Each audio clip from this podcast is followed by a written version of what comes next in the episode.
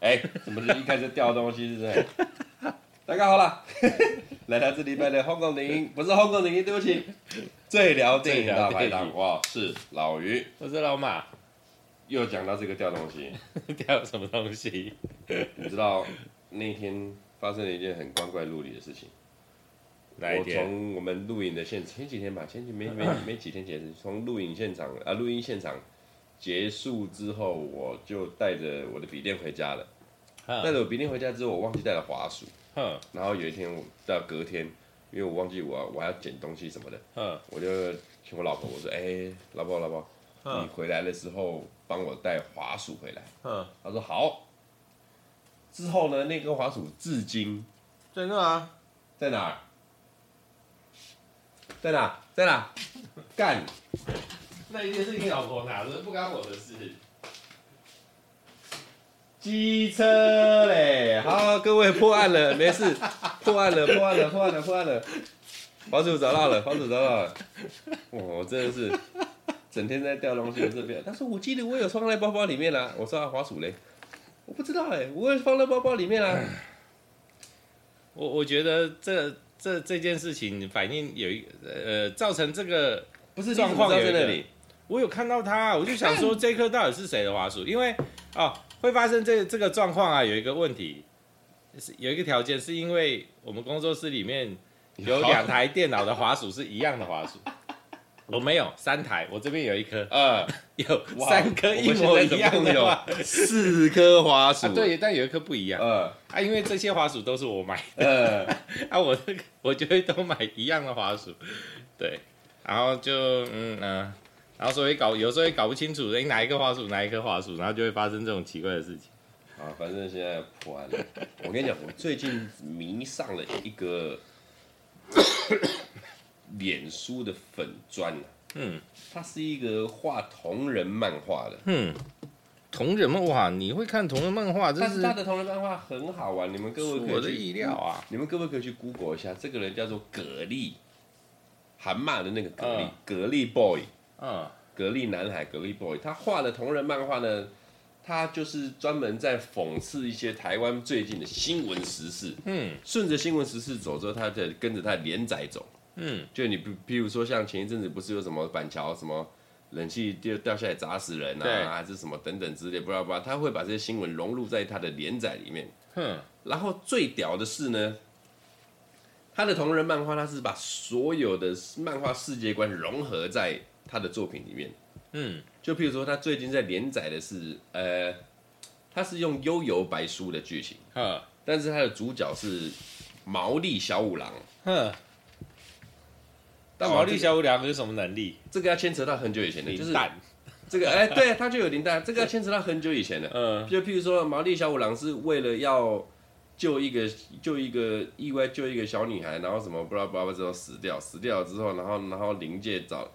看出毛利小五郎，他因为他生前是个侦探嘛，他本来确实他生前是个侦探，所以他去当灵界侦探，对，他请他下灵界侦探，好像 蛮合理的啊。对，然后然后就开始训练他什么灵弹什么的，然后就就塞了一些很低级，我很喜欢那个，因为毛利小小五郎老了，对，他的灵弹出来之后，他的灵力是不够，他是用流的，然后然后就训练了他一阵子之后，然后等等之类，包含毛利小五郎，他有在路上遇到了一些。坏人呐，啊，其中一个坏人是护宇吕兄，嗯，大家知道护宇吕兄很厉害，对，而且是那种很阴险狡诈的，嗯，他在跟他对决的时候呢，护宇吕兄有给他下毒，嗯，下迷药啊，就大家知道毛利小五郎，因为他每天都在吃迷药的人，常常在被打迷药，被柯南打，他已经所以他免疫，对他免疫，你知道吗？然后这一阵子刚好在流连载到那个，他把里面那个幻海师傅啊。嗯，把它改成我们台湾的这个魔法阿嬷，嗯，啊，魔法阿嬷现在在传授灵力给他，嗯，这段我觉得这个格力 boy 他好厉害，他把台湾就是他，反正他所有的剧情都任他编，但是他一把讽刺台湾的实事全部灌进去里面，有空的话大家可以去看一下，这是我少数有在追的这种有真的是算是同人漫画吗？我我其实也这应该不算同人漫画吧？算是同人漫画，应该是二创吧？对对对对对对，二创二创二创，因为他角色都改啦，同人漫画角色不会改啊，他是改剧情啊。对，这这这一部分我很喜欢，就是有时候看腻了，然后去看一下，去笑，会心一笑。就是一些光怪陆离的干东西，对，越干我越喜欢，就像跟上一部片一样，对，蛮像派的。但是呃，就像我上一部讲的，干片我我喜欢的是那种有逻辑的干片。呃，逻辑可以自己创造，就或者是你那个世界观里面的逻辑合理就好了。你你要你要你必须要很认真的跟我解释这段事情哦。对啊，就是你不能马虎带过，我们这个世界是这样子的，没有，你必须要很。正视这件事情给我讲哦，就譬如说，譬如说刘镇伟导演跟周星驰做的那个《回魂夜》，嗯，《回魂夜》哦，我一直很想讲这部电影。那我这边稍微提一下，以后未来要讲的话，我们再讲。我这边稍微提一下，它里面的逻辑就讲的很清楚。嗯，我们一般先讲遇到鬼这件事情，鬼可不可怕，都是人家讲的。对，鬼这件事情并不可怕。嗯。就是看你怎么看待它而已。只是以前人跟你讲说鬼好可怕，鬼好可怕，所以我们所有人定义是鬼，这个是可怕的。嗯，这个逻辑我觉得相当正确。嗯，再来第二个逻辑就是刘镇元导演他很天马行空的想到，您想我们从香港一路以来的打鬼片、僵尸片，只要是你跟鬼有抗争到的，嗯，不外乎茅山道术还是什么法术、嗯，邪术或者是降头等等之类这些有法术的东西，嗯。而在在《回魂夜》里面，他跟周星驰演绎演绎出来的方式不一样，有点类科学。嗯。但是这是瞎掰的科学，什么捉鬼要用保鲜膜，嗯、因为保鲜膜里面有一个什么什么抗抗酸乙氯等等什么，它可以包住鬼的能量体什么的。嗯、打鬼要用巧克力，嗯、因为巧克力里面拥有牛奶的成分。嗯、牛奶呢，鬼是最怕牛的，因为牛头马面的关系。这种你听起来很瞎的理论，但是。他们就很震惊的去解释这块事情，就把它牵在一起，至少不是没有原因。对，这个是我很喜欢的。你就是要去主张，你要去捍卫你的谬论。这个我很这部分我很喜欢。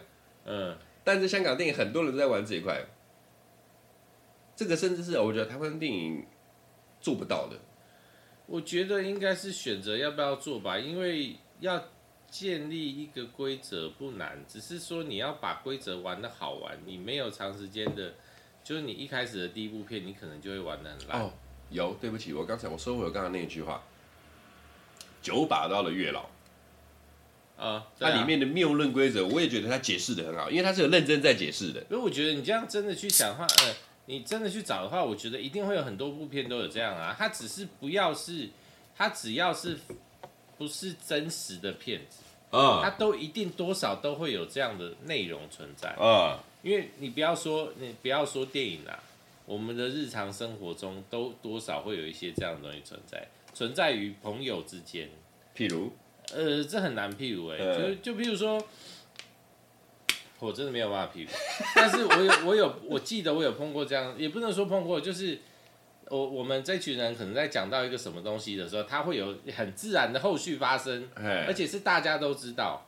嗯，那但是你把我们这一套东西拿到别人就是不认识的朋友，他们使不上，在干嘛？对啊，那不管是一个说法，还是一个动作，还是什么，哦、那个就只是我们大家之间互相建立的一个小小的默契条件跟默契。默契对啊，就只是这样而已。哦，那这我可以理解。你在讲我就充分理解。那是不是就差不多的东西？只是我们那个东西真的很小。然后它并没有太多的背后的意义跟道理，它可能当时在发生的那个当下，其实有，就是有人硬要给它冠上这个意义，然后哦好啊，那大家来玩这个梗嘛，然后就是来就可以玩一段时间这样。你这你这样讲我就可以理解，而且我充分 我充分的能理解。对啊，这个在我身上常发生。对嘛？就人家都搞不清，包括我老婆，你到底在笑什么？对呀，有什么好玩的啊？就是但是知道的人都会笑，那就是在你们的世界观里面，它就是存在的东西。确实，确实，对啊。哇，你看九把刀最近新拍新拍的那一部片，那个什么春风的那一部，听说票房不是票房了，那个，那个那个那个那个那，个叫什么？票房的意外，口碑口碑口碑口碑说好像也很也很不错，就是我比较常听到大部分的评语就是说他干得很爽。我觉得应该嗯。有有的有一些演员呐、啊，会是安全的。对、嗯。然后所以，譬如说像看到宋云画，就可以知道哦，这部片至少安全。对。就那种感觉。对、啊。因为因为因为他们算是老长期合作，宋云画、九把刀这个就是固定组合。对啊。因为你说，哎，男主角那个春风。对。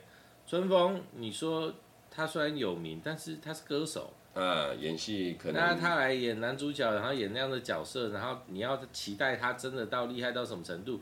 我觉得这部片他要表现的好，最大的可能性就是这个角色就是帮他量身定做。基本上是不是的？因为那是九把刀的作品拉出来的。没有，但是你的你的故事里面的角色他是这样子，他他的所有的行为是这样，没有错。但是我们在他们在拍成电影的时候，他一定会细部刻画啊。嗯。那要么就是导演给予这个演员指导，要么就是演员自己发挥嘛。那如果是很单纯让他自己发挥，不会让他有太多限制的话，那他就是演他本人。然后你看他其实我觉得选角也有差，因为他在里面就是一个那个黑道老大嘛。对。啊，我当然不是说春风黑道老大啦，但是。他的给人的形象，特质啊，特质会有一点点那样的感觉嘛？对啊，所以你说这个符这个角色，我觉得也有可能在选角的时候就是在找这样的人哦。我在哦，我现在要这个角色，然后所以我去找一个特质类似的人，然后有名气的人，oh. 所以我找到这个人，那他可以做的很好，那 OK 啊。你讲到这一趴。我那天有看的话，不知道是完全娱乐还是什么新闻，反正也是脸书上突然滑到的，那个他们在仿九把刀嘛，还是哎九把刀自己脸书了，我想到了，嗯，他自己讲的，他拍这一部片的第一男主角不是春风，春风是后面他再找来救火的，但是。你绝对想不到，是这部片的老板，他一开始他是决定要让那个马吉大哥黄立成来当。哦，oh. 但是他有绝，他有完全修改，就是把这个角色完全修改成 A B C，然后拍，好像不知道有没有拍了，反正就是在拍这前期之后，他黄立成就说不行，我好像不行，我好像拍不了，后面才又再改，然后再又再又再又找春风，不然他原本是属于要让叫黄立成来拍，但是我觉得他们两个都可以拍，但是拍出来的东西可能当然不一样了，会不一样，但是我觉得。不会落差太大，我觉得差别最大是他们两个表现度的问题。对，然后我觉得可能春风的可能会好一点。当然了，因为他毕竟不是老板。讲到这个黄立成，你知道我人生第一个偶像是谁吗？就我所谓的偶像，是我有，我的定义模仿他。呃，造型，呃，这也算我的定义，是我有开始真正的去听你的音乐，去了解你的音乐，甚至去买你的正版专辑。嗯哼，哦，对我而言，可能会是我的偶像。我的第一偶像是黄立行。嗯，他们那时候是团体。没有没有没有没有，no no，黄立行单飞之后。开始那个 Circus Monkey 啊，黄立行哦，OK，Circus Monkey，然后八那个状元啊，那那一路是我好喜欢那个时候的他，嗯，我觉得他的歌好爽，嗯，然后就是很有他的逻辑在批判这个社会啊什么的，看到他想他想讲的东西就讲等等之类的，嗯，我好喜欢他那时候的作品，可是可惜他现在都在大陆，哎，他现在在大陆很好哎，他在在大陆做什么？不是因为他没做什么，就在大陆。因为他的女朋友就是那个徐静蕾啊，你知道吗？他现在女朋友是徐静蕾，在一起好几年了。哦，我要查一下。徐静蕾是一个演员啊。我名字有印象，但是我想不到。投名状那个大嫂。啊啊啊啊！刘德华跟李连杰在争的那个，啊啊现在就是他女朋友啊。嗯。他们在一起很久了。他应该还只有在做一点什么事吧？他应该是不用做什么事的啦，就是想到他可能想到就去露个脸等等之类的。我好久没看到他出来，有他两三年前有在大陆的一档选秀节目去当教练了，不是教练啊，那个带领 team 的带领 team 的那种，对对对对，导师这种。但是哦，那一档我没有全部看，但是我有看那个一些 highlight 啊，他他在里面也是很做他自己啊，他也没有在做音乐了。他也没在做音乐的，他如果最近一张音乐，哦，也是大概十五年前了。那张我还记得，他做的那个无神论，有这么久失望是不是终点？差不多了，那时候我才二十出头哎，我现在三十五。无神论有这么久了？有，我那时候才二十几岁，现在都现在都二二零二三年了，老哥。那 Monkey，Monkey Monkey 大概二十二十五年前有了。Monkey 二零零二年啊，二零零二零三的，我没记错的话。这么久了？你要不要想象你上次唱 Monkey 是什么时候了？呃，我上次唱 Monkey，我怎么会记得什么时候？严防啊，跟各位跟各位跟各位打一个那个 打什么？不会不会听到啊？不是预防针啦，跟各位打一个那个那个那个前情提要啦。这这个 Circus Monkey 当年是我跟老马的那个惯用曲啊，惯用曲，惯用曲。就是要来润喉开嗓，对啊，先来一个 Circus Monkey。对，好了，拉回来哦，再讲回到刚才这个九把刀这个，网络上我那时候看到有人在凑凑这一点，我有点不爽。凑什么？他说九把刀是不是没什么人脉？什么？为什么每次拍随便拍就是宋芸樺、柯震东？怎么拍就是宋芸樺、柯震东？我看到这一点，其实我有点不平衡。我有点替九把刀不平衡啊！你我反而是替那两个演员不平衡哦之类的。反正我不平衡的点是在于说，呃，如果我是一个好的导演，或者说我是一个好的投资者等等的，嗯，就是你我必须要你端出来你最强的菜色，你最强的武器。这是一个商业做法。对，那说真的，九把刀它的东西，你跟。宋芸花、柯震东他们在搭配的话，确实是看得出来有效果。对啊，他们有化学效应，都是好的。对啊，就像你拉到当年，为什么周星驰旁边一定要有一个吴孟达？嗯哼，他们两个出来二十部戏，二十部戏成功，你就不会去靠北说，哦，周星驰旁边永远都是吴孟达。对啊，你就不会去靠北这个。嗯、啊，你现在在靠北之后，就把他永远找宋云花跟柯震东，这个不公平，not fair。我的想法是这样子啊。我会觉得，就为什么啊？杜琪峰，你一定韦家辉，你就是找刘青云，那都有这个化学效应，都搞得很好，那你就不会有人靠背，就是说杜琪峰怎么用都是用刘青云，怎么用都是用林雪，嗯，不会有人去靠背这个。那有人到九把刀身上，真的要去靠背他这个？呃，那我觉得这个有牵扯到我们，有时候我们每次在讲每部电影，我们就偶尔会讲到，我们会用一个角度去讲，说有没有人可以替代这个人演这个角色？哎。啊，你看哦，我们每次在讲那个真的是大咖的，你我们你刚刚讲到的那些人，对，就刘青云啊，不管是谁，那些人我们到后来其实我们都没有办法想象有另外一个人演到底结果会是什么，其实很难，就是你你构思不出来。对，因为他们的东西已经太强了，我相信一定有其他人有那个能力，然后去替代，就是来演这个角色，然后可以演出自己的风格。然后他的有可能甚至会更强，但是我们那个是没有办法想象的，嗯，那个是另外一个平行宇宙发生的事情，那么我们没有办法知道结果是什么。但是，但是那个，诶，刚才说宋云花跟那个柯震东，柯震东，他们两个没有强到这个程度，他们够强，但是他们没有强到这个程度。你所谓的强，就是一定有很多人想说这个角色会不会谁来演更好，一定会有人这样想，那。会会跟九把刀讲这句话的人，不是在凑九把刀，他是在讲说，你如果有其他更好的人可以选的话，为什么不用其他的人呢？对啊，你会不会你会不会这样子有新的火花出来，或者怎么样？嗯，他会这样讲，表示你知道，会黑粉也是粉啊，黑粉也是粉。我今天不喜欢你不看你的电影，我根本不会去讲什么啦。哦，因为我不关心你。对啊。啊，我今天就是看了以后，或者是知道了你的事情了以后，然后嗯，你我我为什么用他们？然后或者是看了这部电影以后说，哦，那我可能会觉得这两个演员，我觉得好像谁来表现可能会更好，所以我会有这样的言论。所以我觉得他不是在凑九把刀，只是这个人讲话可能就是中人，呃，就是习惯。你知道，酸民有时候在网络上习惯性用语都已经失去了一些。就是正常面对面应该有的那种措辞方式啊，对啊，是啊，很多都这样啊。就像那个百灵果那个，他们之前有办那个八角笼嘛？八角笼是，就是他们对谈，然后就是算是对决的意思啦。嘿，八角笼就是那个拳击的一种那个模式嘛，八角笼。OK，他们就说那个小粉红哦，不管在那个网络上讲的多凶哦，嘿，他只要本人出现，几乎是面对面，人就会变得超客气。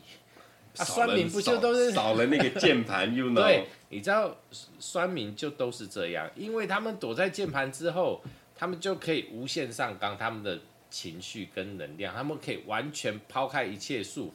这个我能理解。对啊，这个就像是你知道，我有一个很好的朋友，他呢到现在都还是一个光棍儿。你身边这样的人很多嘞，OK，所以所以所以所以这边大概也没有人听出来我们在讲谁。对，我也是哎。他这个光棍，然后呢，他在泡妞的过程呢，我只要在跟你用文字上的叙述、简讯上、赖上面、FB 上面的叙述，我都可以打很多我的话。嗯，但是只要我一跟你见到面呢，我就是个哑，我就是个哑巴。哦，我就是个哑巴。哦，那好，比我好一点呢。我连在赖上都是哑巴。哎，但是你起码你现实你不会你哎没有啊，我现实生活中也是一个话很少的人，你不知道吗？我不知道，你少来。我确实不知道，我我跟你没有话少来，你跟别人我是不知道了。你看我我我我可以这样讲那么多啊，我最近不知道为什么讲的这一套话讲了好多次，有话题我就可以一直讲。但是我不会，你不开双话题，我不开话题，我不会开话题，我也不知道怎么去开话题，因为我根本不晓得你这个人的取向怎么样嘛。就你可以接招啦。对，我我可以接，我几乎什么都可以接，但是我不开。所以如果我碰到一个也不开的，完了。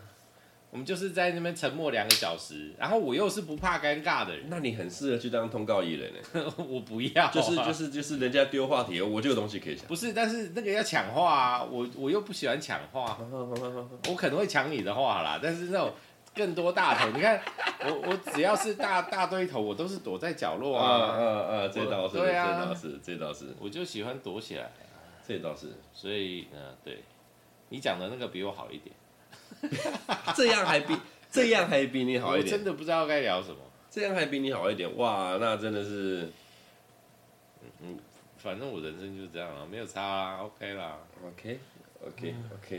所以，呃，他刚才讲的那句话，我们去细细品味一下。哪句话？我们不是不是，我说刚才的那一段，我说那个酸民网友讲那段，啊啊啊啊，其实我也去稍微去品味了一下，确实。呃，你站在一个公平的立场上，你也没有嫌少了看到柯震东跟宋芸樺有跳脱九把刀之后有很亮眼的作品出来，确实嫌少。嗯，那事实证明了，哎，他们在一起的时候，化学效应就特别强。对啊。那拉开了之后，可能我们每个人的实力都会有薄弱了一点。嗯，因为你确实讲，你宋云花跟郑东他们只要拉开了九把刀之后的作品，哎，你要我讲，我倒真的讲不出来他们有什么特别亮眼的作品。但是我觉得这几年呐、啊，哎，台湾的电影作品，它其实风格蛮确定的。就是谁拍什么类型的电影，谁拍什么电影，这个都是蛮确定的。对啊，你说，譬如说，我们这几年台湾有什么几部哪几部电影，你觉得你讲得出来的，很厉害的？这一两年吗？这一两年台湾电影吗？就是你想得到的近期的啦，譬如说《孤味》嘛，然后《月老》嘛，《孤味》《月老》都不错啊。还有吗？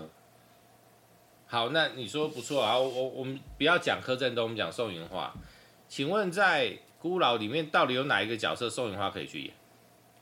他的年纪不够啊。是啊，对啊，所以我就说电影取向不一样嘛。我今天我这个导演，我的题材就是走这个类型。对。然后你看哦，九把刀的电影就是这个类型，青春少年的。对，那我当然就是找这个类型的演员嘛。OK，那这个类型的演员就是这个世代。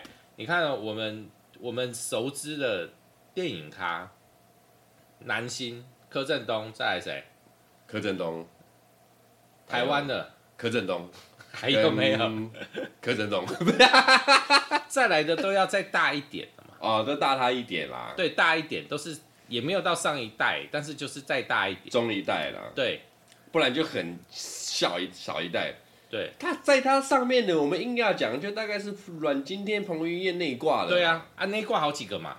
嗯。但是他们年龄都已经上去啦、啊，都四十。对他们没有办法演柯震东的角色啦。啊啊啊！再小的就太小，什么姚以纯啊那些的，那个我已经不认识了哈。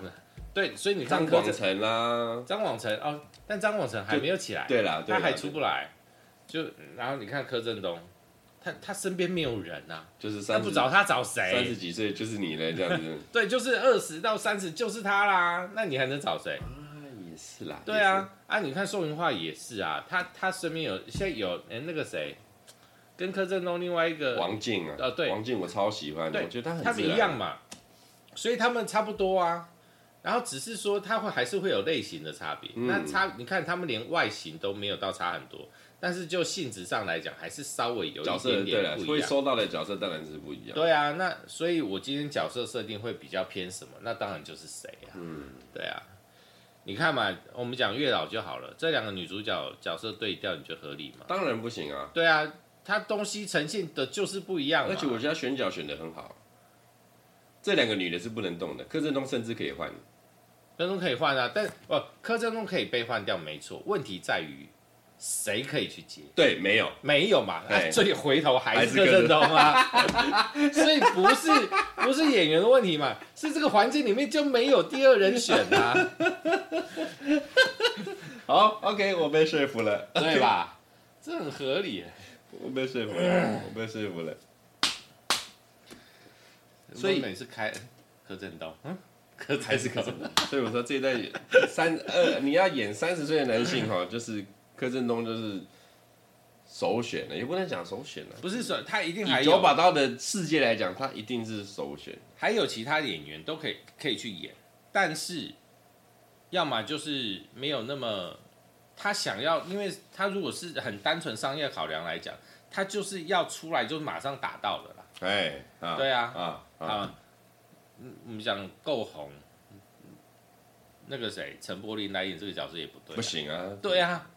就已经上去啦、啊，说不定老了啊！上上他们那一辈就这么多人嘛，嗯，啊，柯震东旁边就是没人，啊、所以对，啊、到底为什么啊？你意思说柯震东他出生在一个他该出生者的对啊、哦，非常好，走幸运、啊，他如果说提早个五年出生，他就打不赢啊，打不赢啊，打不赢，打不赢啊，因为那代太多人了。对啊，这样我可以理解，你这样讲我完全就通了。那、啊、他有他的能力，但是他也是，然后他现在身边是没有人。也不知道为什么，正常来讲应该是多多少少出来一点，因为我觉得很多都有这样嘛。台湾也不明显，但是香港超明显啊。哦，香港香港断层超夸张啊，断的更厉害，断到爆炸，啊、比台湾还断呢。而且那个是在线的，都是四五十岁的。对，四五十岁我还我还扛扛扛小生，然后再扛老老老旦。对啊，他们可能都是要，然后因他因为他们要改剧本。对，这倒是真的，这倒是真的。好险，现在的化妆能力跟后置能力够强。你看那个风再起时，他们那个几个四五十岁，加起来三四要从要从几岁开始演？那加起来三四百岁，他们加起来三四百是老人了，你知不知道？他们每个差点都老人津贴了，我跟你讲。哇，最年轻的老人津贴，他们可能不愿意去领哦，因为还要花时间。最年轻的都五十几岁了，我操，什么鬼啊？确实啊，香港的断层更严重啊。所以都会有这样的事情啊。香港现在你能讲出来最年轻的演员也演出东西的，你老实叫我讲，我真他妈讲不出来。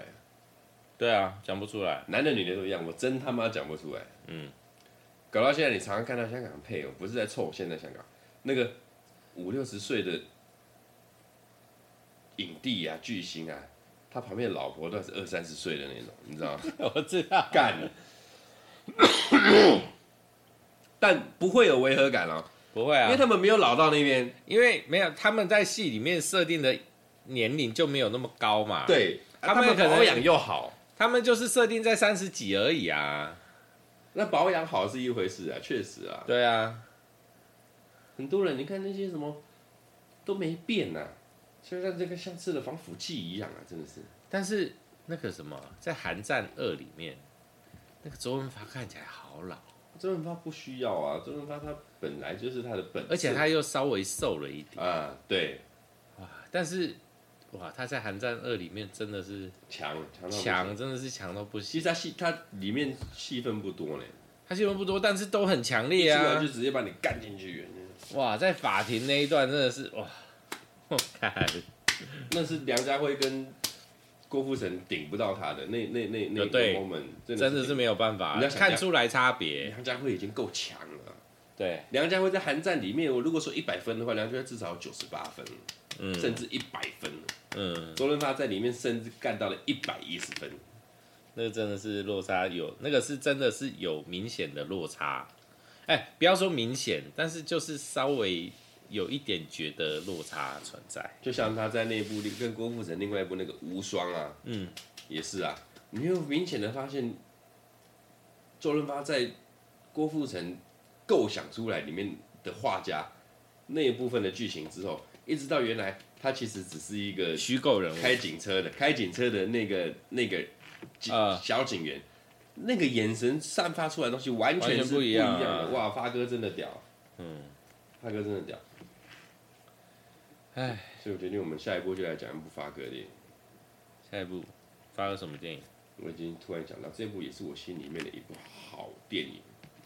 发哥跟梁朝伟的枪神，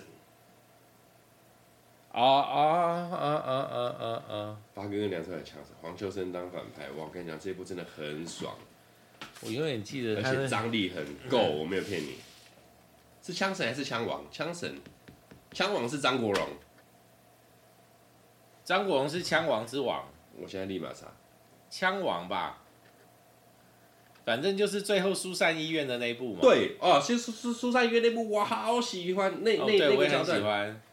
然后就是放玫瑰花在口袋，有人拿玫瑰花给你，要疏散医院的人。对。就玫瑰花从头到尾都在他口袋里。等一下，等一下，到底是枪神还是枪王？我要看一下。枪王吧。啊，枪神啊，枪神啊，枪神，枪神啊，又名。哦，这部是吴宇森的作品啊。枪神又名辣手神探呢、啊，在香港叫辣手神探，在我们台湾叫枪神。啊啊，OK OK，他讲这一部，各位下礼拜，好，发哥、梁朝伟两大影帝，辣手神探、枪神，这部很爽。这礼拜就到这边，哇，各位再会，拜。